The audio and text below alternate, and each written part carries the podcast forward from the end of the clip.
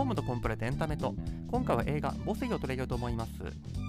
この作品は2020年11月に公開されました日本映画でして、えー、と監督は広木隆一さん。この方はまフィルモグラフィー拝見するとすごくいっぱい撮られてるベテランの方なんですけども、まあ、私も結構いろいろ見てるなと思いつつ何が代表作かって言われるとんどれなんだろうっていうなかなか難しいところだと思ってるんですがまああえて言うと伊藤君 A2E っていう作品があってそれは結構好きだったかなって思ったりもするんですがただこのかん、えー、作品はどちらかというと監督の名前よりかは、えー、と湊かなえさんも大人気小説家ですね。この方が原作の小説を書かれてるってことの方が大事なのかなと思っておりまして、えー、とこの湊かなえさん原作の作品で言いますと2010年ぐらいに、えーと、実写映画化されました、えーと、松たか子さんが主演しております「告白」という映画が、まあ、すごく、まあ、映画としても、えーと、大ヒットした作品でありまして、まあ、私も、えー、と大好き素晴らしい作品だと思ってるんですがこの湊かなえさんがもうこの「母性」という今回の、えー、と原作になっている小説ですね。これを書くために自分は小説家になったんだっておっしゃるぐらい、まあ、すごく気合の入った作品ということで、まあ、多分もう映画も作る前からあのきちんと作品にするぞっていう強い思い入れがあったのかもう主演、えー、と今作の映画の方の母性の主演も戸田恵梨香さん、長野芽郁さんっていう、まあ、かなり気合の入ったキャスティングしてるなっていう感じはするんですけども、内容としましては、まあ、タイトルの母性からもありますように、まあ、母と娘をめぐる話っていうところかなというふうに思うんですが、まあ、母とは何かみたいなところがあのテーマになってくるんじゃないかなというふうに思うんですけども、まあ、私このポッドキャストでたびたび申し上げておりますように家族観といいますか、まあ、親子とは何かも含むと思うんですけどもそれって、まあ、何が正解って話じゃなく時代によってどんどん移り変わっていくしそのまあ前の時代が正しかった今の時代が正しいとかそういうものでもないんだろうなというふうに思っていてその観点からしてこの映画「暴雪」の中で描かれている親子感、えー、と母感みたいなものってこれって何なんだろうみたいな風にちょっと思ったところがありますので、えー、とそのあたりえーとまあ、タイトルもつけておりますようにその旧来的な価値観との対比みたいなところでと話したいなというふうに思っております、えーと、例によって最後に、えーと映画の感想も話すつもりです。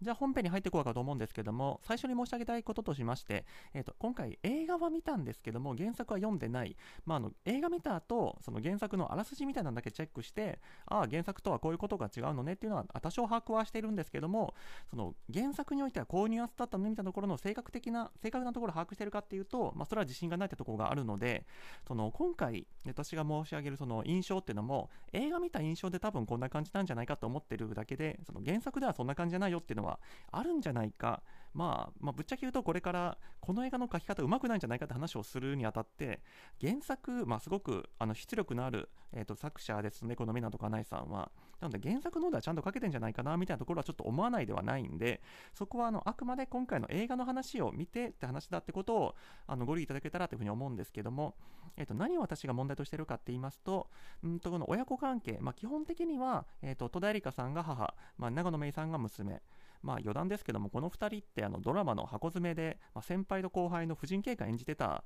わけでその人たちがまあちょっとメイクしたぐらいで親子だって言い張るのはちょっと無理があるんじゃないか。特にそのなんか髪をちょっと下ろして制服着たら長野メイが高校生っていやそれは無理があるんじゃないかと思ったりもするんですけどもまあそれはさておき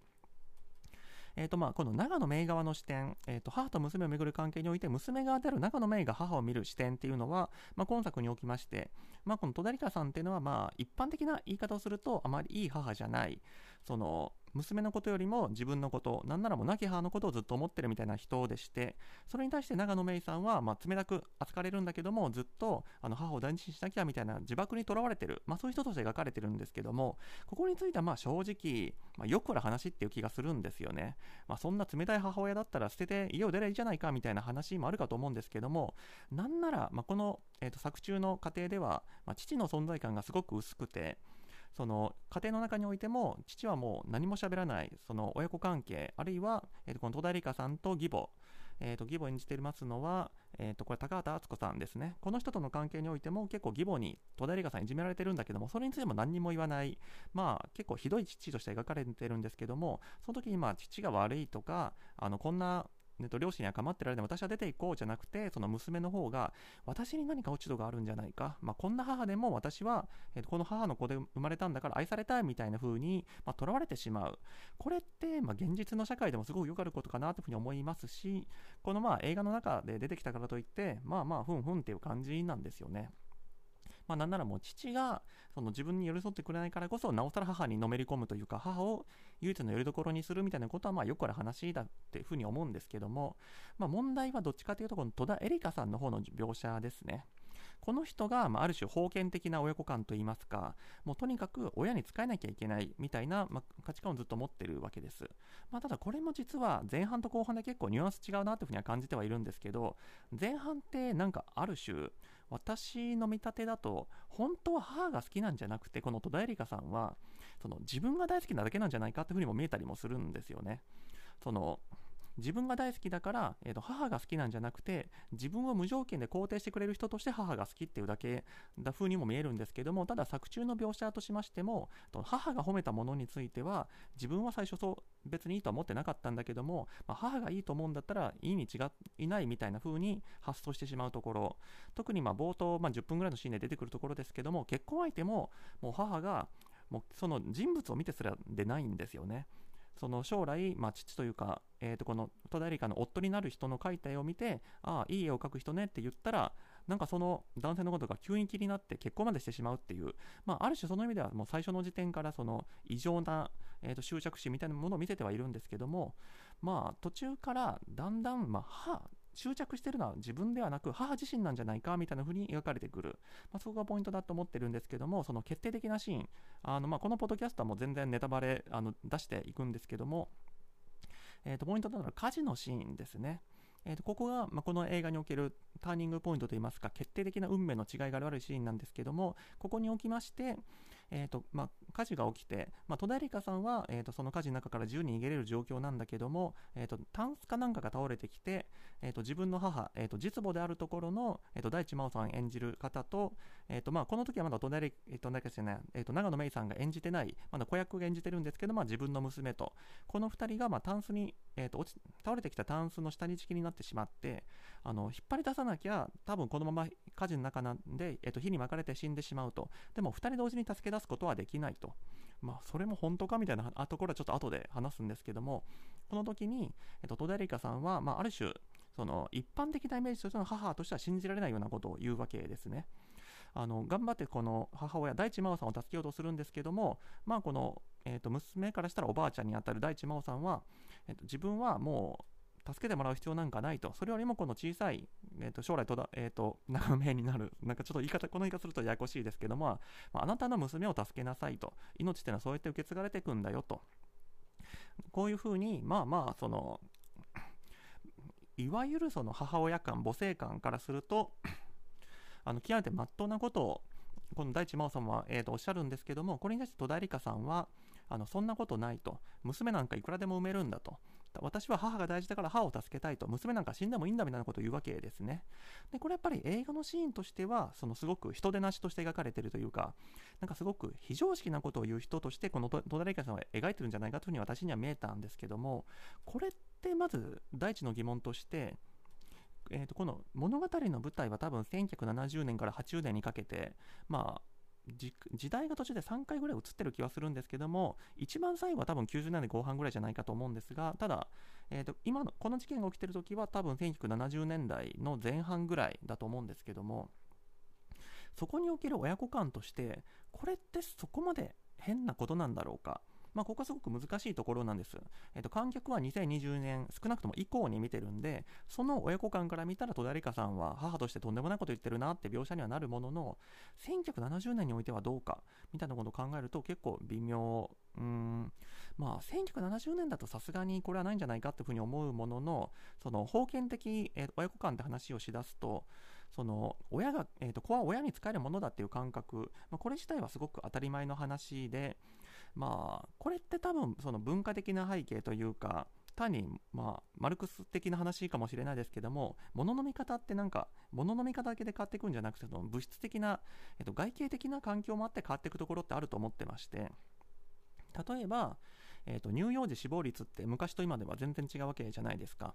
あの子供産んでも、えっと、もう半分が例えば10歳まで育たないみたいなまあ、7つまでは神のうちなんて言葉もあったりしますけどもそれぐらいその子供が育たない環境においてあの生きてる人たちからするとやっぱり子供の命の価値が低いっていうのは全然普通の話だと思うんです。母はまあまあ出産のリスクが高い時代でもあるものの今後も2人3人と生まれるかもしれないけども子供はどうせあの一人前にならない確率が高いんだったら今回は諦めて次に託そうみたいなことが起きるっていうのはあの全然おかしくない話。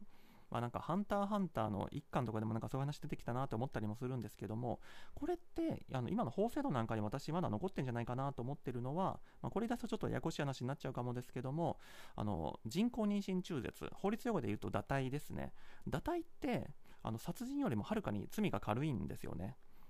そのまあ、今、アメリカで暴れているような福音派の人たちからすると胎児の命も、えー、とその生まれてきた子供の命も大人の命も全部命だっていうふうに見たりするんだと思うんですけども、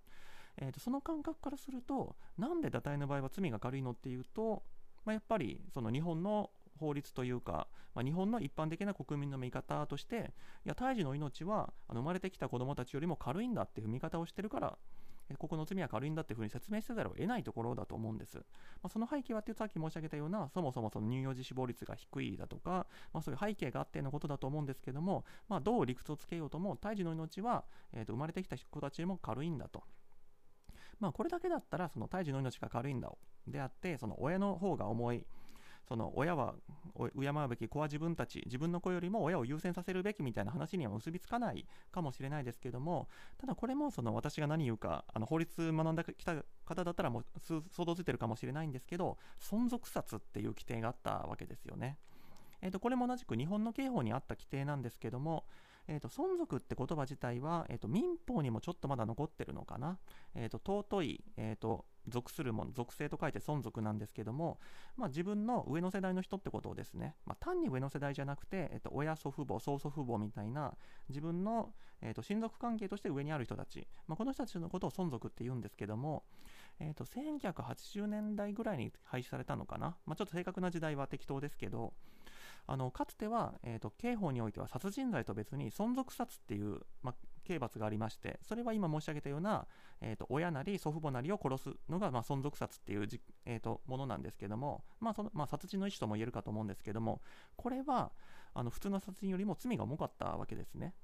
でこれはもちろん言うまでもなくあの普通の人を殺すよりも自分の親なり祖父母なりを殺すことは罪が重いんだとこれってあの国側がある種その人の命にあの重さをつけてる重さの価値を、えー、価値について差をつけてるっていうことだと思うんです、えーと、親の命っていうのはこの命よりも重いんだと。えー、となんなら、えー、さっき申し上げたように堕胎は、えーと、殺人よりも罪がかかり、まあ、多くの人が、えーとご存知なようにほとんどの場合そもそも堕胎って罪にならないですので、あのきちんとまあ病院なり何なり行って交流で、えー、と胎児を下ろします、えー、と中絶しますって言ったらそもそも刑法の違反にならないってことからするとその日本のかつての一般的なものの見方、まあ、それが結局法律って形で結実していくわけですけどもにおいては親が子供を殺すことよりも、えーと、子供が親を殺すことの方がはるかに罪が重いってふうに見てた、まあ、そこからすると、まあ、もちろんこの隣かさんみたいに、まあ、5歳になってることを自分の親が火に巻かれてる時に親を助ける娘を殺すが正しいのかっていうと1970年時点でもそこまで極端ではなかったんだろうと思うもののその考え方の根っことしてはその親の方が子より重いんだっていうことは別におかしくなかったんじゃないかみたいなことを考えるとその1970年当時においておかしくなかった価値観をその今の舞台の映画にその今の観客に対して何の説明もなく引っ張り出してこの人は異常だみたいに見せることって果たしてフェアなんだろうかみたいな。まあ別に映画ってのはフェアさをあのフェアネスを求めるあのエンタメじゃないんですけどもなんかそこにちょっと違和感があったなっていうところとしてあってまあただそうここ特に引っかかるところはあのタイトルが母性になっているようにその母性とは何なのかハートはどうあるべきかってこと自体がテーマとなっている時にその子供の命が軽かったかもしれない、まあ、そういう価値観をも引っ張り出してきてあの子供の命と親の命を比べて親の命が重いとしてるんだからあの母として間違ってるみたいなところを持ってくるのはなんかそもそもの前提が違うところで物事を比べてないかみたいなところがちょっと引っかかるっていうところがまずありますしあとまあこの戸田恵梨香さんのこの行動、まあ、ここだけじゃなく、えー、とこの後も、えー、とこの高畑敦子さん演じる、まあ、なんか鬼ババみたいな義母が出てくるんですけども、義理の母ですね。えっと、さっきのその無関心な父の、えっと、母にあたる、まあ、この人にいじめられてる時に、まあ、長野芽郁さんは必死に母を助けようとするんだけども、えっと、この戸田恵梨香さんは、もう高畑敦子さん側について、お前は黙っとけと、私は母に尽くすんだと、お前も母に尽くせみたいな、まあ、そういう描写も出てきたりするわけで、まあ、そこも、うんと、まあ、長野芽郁さんは多分現代目線寄りの我々観客の代表なんで、まあ、おかしいっていうふうに思ってはいるものの、1970年、80年の描写だと、それってそんなおかしくない話なんじゃないかなみたいなことを考えると、そこのズレはちょっと気になるっていうところと、その、まあ、母性、まあ、母性っていう話をするときに、その、この映画が何を描いてるのか、この戸田恵梨香っていう、なんか頭おかしい母親がいましたよと、ああ、怖いですねっていう、その、ある種、エンタメ的な消費をするのか、その異常者が出てきてその異常さを楽しむ。まあそれはそのスリラー的な楽しみ方でもコメディ的な楽しみ方でもどっちでもいいと思うんですけどもそういう作品としてこれを見るのかそもそも母とは何か母性とは何なのかその根源に迫るみたいなその深淵なメッセージを飛ばしているものなのか？後者とした場合、まあ、てか後者なんじゃないかというふうに思うのはなんか途中のセリフでも母性っていうのは先天的なものその母たるもの子供を産んだら自動的に母性ってものが湧いてくるのかそれとも後天的なものそのまあ文化的に刷り込まれるのかはたまたあの母としてま教育を受けるというかその心構えを持つことによって初めて、えーと、母性というのが生まれてくるものなのかみたいなことを、まあ、セリフで言ったりもするんで、まあ、そもそも、えーと、母たるものあの子供に対してどう接するものなのかみたいなその真意はどこにあるのかみたいな、まあ、そういうメッセージを発してる映画なんじゃないかなって私は受け取ったんですけどもその例としてこれってどうなのかいやその映画として最終的に戸田恵梨香さんおかしいよねと母であれば本当は子供を愛するべきだよねっていうメッセージを飛ばしてるんじゃないかなっていうふうに考えるんですけどただ、えー、とこの映画を作ってる人たちのその直接的なメッセージとしてはそうじゃないんだと母っていうものにもいろんなタイプがあるんだっていうふうに言いたいんだろうけどうーん何ていうかえー、とその殺人例えば殺人を描くことによってその命って大切だって逆説的に描く戦争映画ってたくさん人が知りますけどもその戦争映画を出すことによって、えー、と人命っていうのはすごく大事なんだよその極限的な場面を出すことによってその本来当たり前にあると思ってるものが大事なんだよっていうふうにメッセージを飛ばすこともできるわけでその母性とは何なのかってことを問いかける作品においてその典型的じゃないなんなら母性ってことを裏切ってる人をほらこの人おかしいです異常でしょって人出しの代表例として出すって結局のところあのみんなが思ってるような母性っていうのが正しいよねと。だってこんな異常なやつみんな嫌でしょ嫌いでしょ。だから当たり前のやつが正しいんだよねっていうメッセージを逆に発してることにならないかみたいな。なんかそういうそのやろうとしていることと実際の描写のちぐはぐさみたいなのをちょっと感じましたね。まあもちろんあの冒頭申し上げたようにそのどっちの書き方が正しいとかこういう母性っていうのが正しくあるべき姿なんだってことを言うつもりはないんですけどもその見せ方としてフェアなのかその企みというか試みは成功してるのかっていうところはちょっと引っかかりました。じゃあ最後映画の感想なんですけどもまず面白いか面白くなかったかで言うといやこれは面白くないうんいやちゃんとした映画なんですよその日本映画ってもちろんたまにすごくひどいのがあってあのもう金返せみたいなやつもあると思うんですけどもこれは映画としてはちゃんとしてるんだけども面白いか面白くないかその映画として意図してたところがきちんとできてるかとかで言うとなんかうまくいってないなみたいな感じがするんですよね。まあそのちょっと弁護するわけじゃないですけども多分原作の方は面白いんじゃないかなというふうに思ったところはただちょっとありましてあの何を描写しようとしてるかどういうストーリーをしようとしてるかっていうのはあの忖度できるんですよ。この忖度って言い方がまた微妙でその映画の中の展開映画の中で起きてるストーリーだとか映画の中で起きてる演技からするとえなんでなんでみたいなえこれ繋がってなくないとか説得力足りない描写が足りないんじゃないかみたいな風に思うところがいっぱいあるんですね。ただこっちは、まあ、もちろん私も映画いっぱい見てるしあの小説もいっぱい読んでるんで多分こういう描写してるんだろうと。えー、とこれまでの展開からすると,、えー、とこの登場人物は多分こういうことを考えてるっていう設定なんだろうって何ていうか読めちゃう読めちゃうというかその勝手にこっちでイメージを保管して楽しめちゃう。ただその自分の中のもう一人のその冷静な自分その映画の映像だけから判断する自分はいやあの多分そういうことなんだけど映画の中でそんな風にちゃんと描写してないよねって風に囁いてくる。なんかそういうあの不満が結構あってだからその忖度すればちゃんとわかるんだけどその映画の描写だけ見るときちんと言ってなくないっていう風に思っちゃうってところがあるんですね。その演技も頑張ってると思うんだけど、まあ、そんな上から目線するのもあれですけどそのきちんとがんやってるんだけどでもこの演技見てそうは見えなくないっていう、まあ、さっきのその長野芽郁さん高校生に見えない問題とかもそうで戸田恵梨香さんすごい頑張って演じてるけどいや設定上多分もう50歳ぐらいになってるんだろうけどとてもそうは見えないみたいな。だから50歳を演じてるってことは分かるんだけども50歳に見えないみたいな、まあ、そういうなんかちぐはぐだなみたいなところがあったりするところもありますし、まあ、そも、えー、とこの物語の構成が、まあ、いわゆる羅生門構成、えー、と A さんの視点 B さんの視点えー、その客観的真実みたいな、なんか最後の決闘裁判でも同じような演出が出てきたなみたいなところもあったりもするんですけど、この羅生門構成もなんかうまくいってるのかうまくいってないのかよくわかんないところが、えーとまあ、決定的なシーン、えー、この長野芽郁さんと,、えー、と戸田恵梨香さんが、まあ、決定的な、えー、と対立をするシーン、えーとそのまあ、長野目線後ほどちょっと述べます父の浮気相手を尾行して見つけた後に、まあ、泣きながら、えーと、戸田恵梨香さんに会いに行った時に、まあ、戸田恵梨香さんは抱きしめに行ったと思ったけども長野芽郁さんはその攻撃されたと思った、まあ、あのシーンなんかは、まあ、この羅生門構成でもあそれぞれの人で認識が違うんだっていうふうにはっきりわかるんですけども。じゃあ他のシーンどうかっていうとこれも多分小説で読めばわかるんじゃないかなって思うんですよ、えー、この時えー、と母はこう言ったけど、えー、と娘はそういった風に聞こえてなかった。もっと違うセリフを言われたように思ったみたいなのは小説だったら後で読み返してあはいはい。あの全然違うこと言ってるねってわかるんですけども映像で流れていく時にあの私1回しか見てないんでその自信はないものの多分ここでちょっと違うセリフ言ってたんだろうなみたいな風に想像はするんだけどその違いがあまりにも微妙すぎてよくわからない。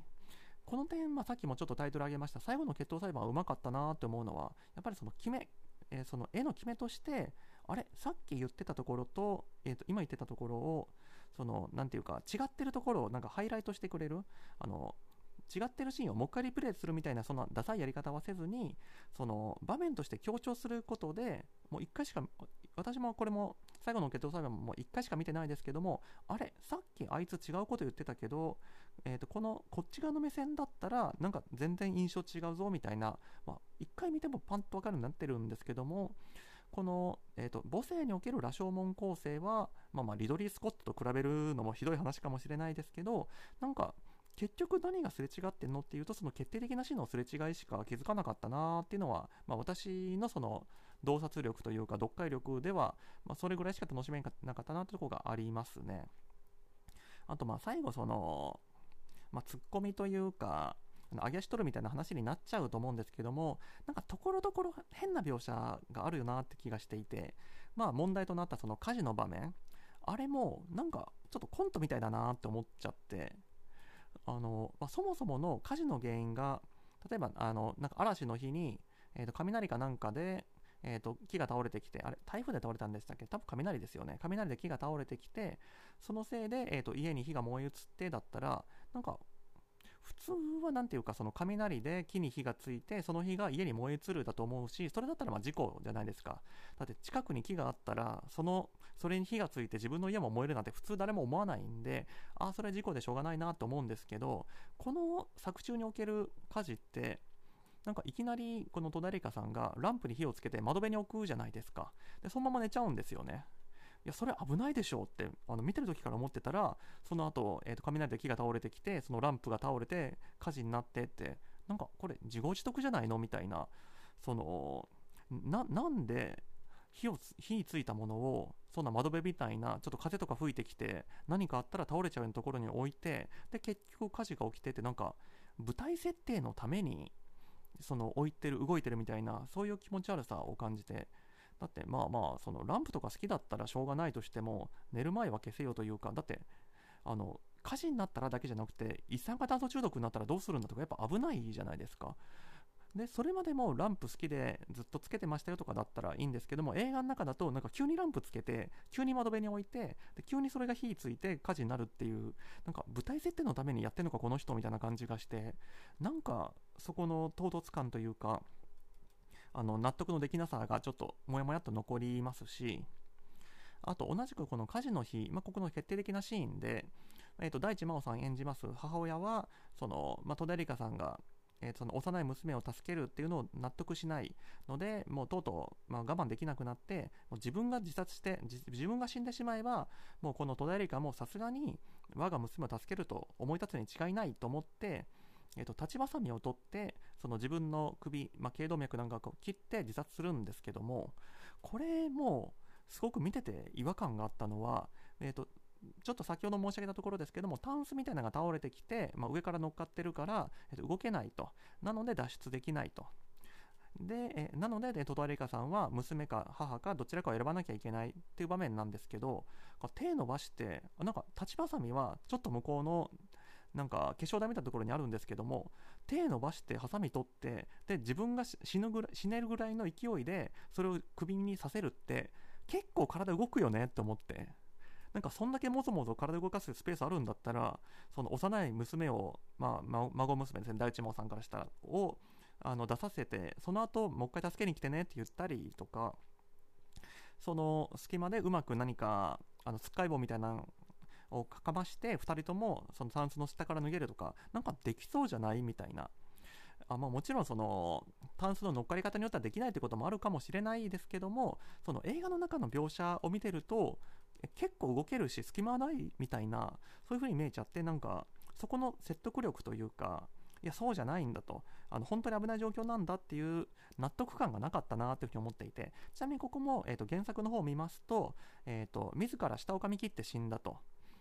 まあそれだったらさすが確かにあの全く動けなかった状況だから、えーとそういう手段を使ったんだよっていうのが納得できるので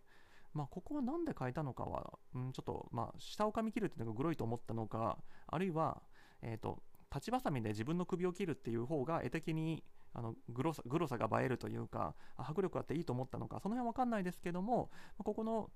その描写改変、設定改変によって、え、ハサミで自分の頸動脈切れるってどういうこと？みたいな、そこの気持ち悪さが残っちゃったなっていう感じはしましたね。あと、これ、えっ、ー、と、ツイッターの方でもちょっと書いたところなんですけども、さっきの父の後をつけていって、浮気相手がいたって分かった、えー、その長野芽郁さんが怒ったシーンなんですけども、これ、そう、私、見間違いじゃなかったのかなって、今でも、まあ、映画見ながらすごく思ったところなんですけども、えーと、シーンをちょっと描写しますと、まあ、この浮気相手と、えー、と中村ゆりさんですね、えー、とこれとちょっと名前をど忘れしたんですけども、えー、と自分の父、まあ、この2人が食卓で談笑しているところに長野芽郁さんが乗り込んでくると。で、こんでえー、とこの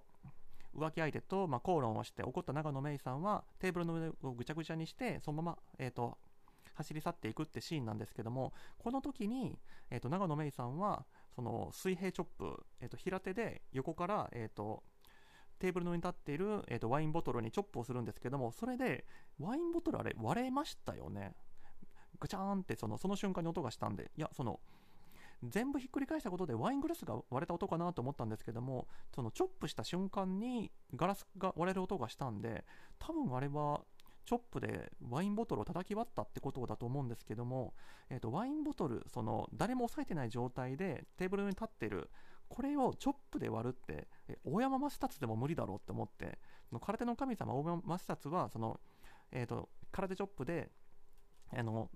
ビール瓶の、えーと、ガラスを切ったとあのスパッとビール瓶の口のところを切ったっていうふうに言われてるんですけどもあれはまあ空手の達人であるからできることであってあとまあスパッと切るのはまだできるのかな？どっちが難しいのかちょっとどっちもで神話世界伝説世界のレベルの話なんであれなんですけどもそのワインボトルの太いところ横から切ってそのまま、えー、とワインボトルが吹っ飛ぶんじゃなくて砕け散るってそんなことできるんだろうかっていうのはすごく気になって。